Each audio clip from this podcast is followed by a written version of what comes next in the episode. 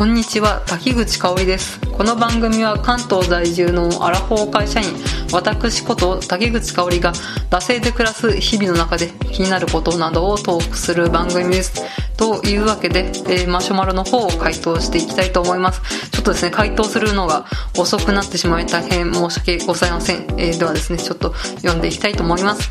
こんばんは、滝口様。いつも楽しく聞かせていただいています。滝口様は多少サブカル方面にもお詳しいようですので、ぜひ、魔女っ子変身物をお話しいただけたらと思います。アラフォーとのことですので、一大勢力のセーラームーン世代かと思いますが、どの世代にも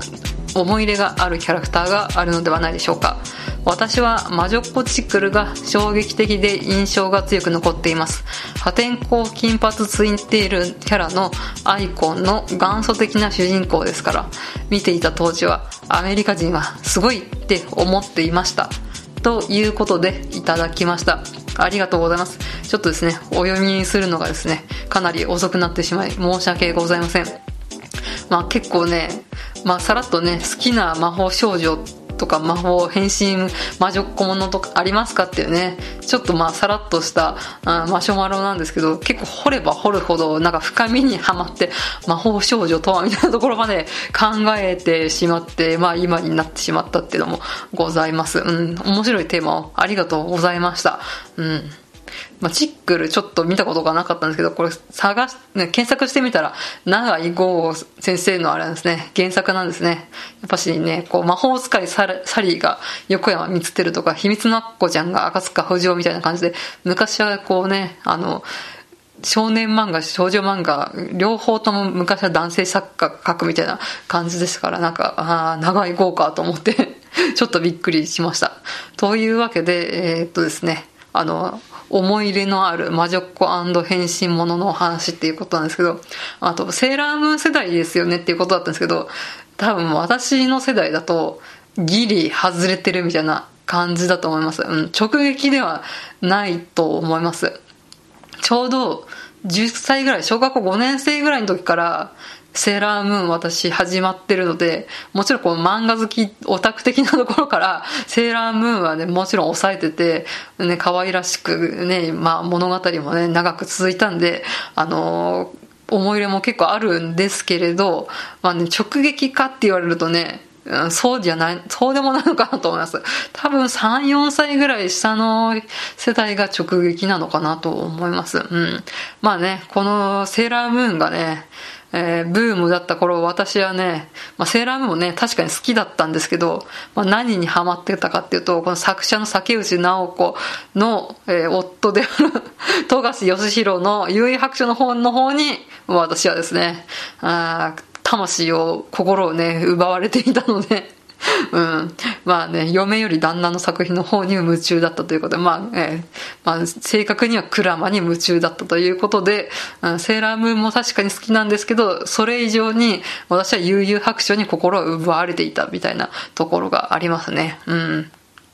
まあそんなわけで、えー、じゃあまあね、幼少期の方からね、遡って、ちょっと話していきたいと思いますが、まあ、魔法少女の系譜って結構ね、長いので歴史が、うん。まあ、さっきもちょっと言いますけど、こう、魔法使いサリー、秘密のアッコちゃん、マジカルプリンセス、ミンキーモーとかを、うん、やっぱ幼少期の頃ね、多分あれ再放送だったのかな？うん、白黒じゃないです。さすがにね、白黒ではないですね。カラーだったんですけど、多分ね、2回目に作られたサリーちゃん、アッコちゃん、モモみたいなところだと思います。あの、ミンキーモモの声が林原めぐみのやつがやってました。うん。まあそんなわけで、カラーのこういった魔魔女っ子ものみたいなのね、見つつ、えー、幼少期が育って、まあ、あとはね、伝説のね、スタジオピエロの魔法少女アニメですよね。まあね、説明不要かと思いますけど、もうスタジオピエロというアニメ制作会社さんが、えー、制作した魔法少女アニメ、えー、クリーミーマミ、マジカルエミ、えー、魔法の妖精ペルシャですね。うん。ま、それをね、多分幼稚園ぐらいの頃を通ったんですよね。うん。ペルシャね、富永美奈さんですよね。今、カツオくんですからね。まさかペルシャがカツオくんになるとはね、この幼少期の頃はね、全くもって思わなかったんですけれど、うん。そんな感じで、うん、魔法少女アニメ結構充実したね、幼少期を過ごしておりました。うん。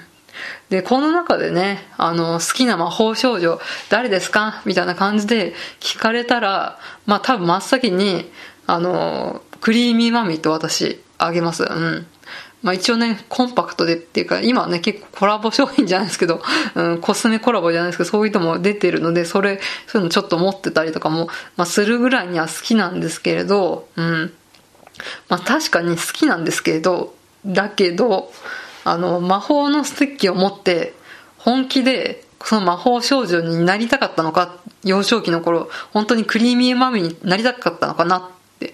なこう、幼少期の自分に問うと、なんかそうでもないな、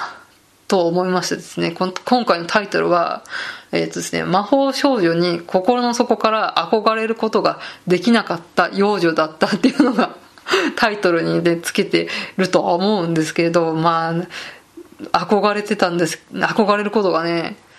できなかったんですけど、確かね、好きだったんですよ。可愛いしね。特にクリーミーマミーのね、この配色がすごい可愛かったね。このパステル調のパープルとクリーム色とピンクみたいな色の組み合わせ、デザイン的なところがね、最高に可愛かったんですけれど、うん。で、内容の方もね、まあ、クリーミーマミって、まあ、こう変身すると、あの、ゆうちゃんっていう、まあ、あの普通の女の子ですね。ゆうちゃんっていう女の子が変身すると、クリーミーマミっていうアイドルに変身するっていう、うん、そういうね、ストーリーだったんですけれど、まあね、そのね、あの、ゆうちゃんの、まあちょっと重い人みたいな、ボーイフレンドみたいな男の子がいるんですけど、そのボーイフレンドは、まあゆうちゃんじゃなくて、このアイドルのクリーミーマミに夢中みたいな、そういう話がありましてですね。で、まあなんかいろいろありつつ、まあ最後はね、あの、ゆうちゃんと、そのボーイフレンドが、こう、二人の関係に向き合うみたいな、そういったね、成長物語みたいなところも確かあったと思います。ちょっとね、私、あの、幼少期の記憶しかないので、おぼろげなんですけど、うん。で、そのゆうちゃんはね、このクリーミーマミーのアイドルとしての、あの、経験を得て、こう、成長して、えー、第一歩をね、あの、魔法の力を失っても、えー、新しいね、あの、関係を、というか成長をね、見せて、えー、第一歩を踏み出すみたいな、そういうね、成長ストーリーだったと思うんですよ、確か。間違ってたらすいませんね。うん。まあね、内容もね、いいしね、あのこういったパッと見のデザインも可愛いみたいなので、確かにクリーミーマミはね、好きだし、一番思い入れがある魔法少女アニメなんですけれど、うん。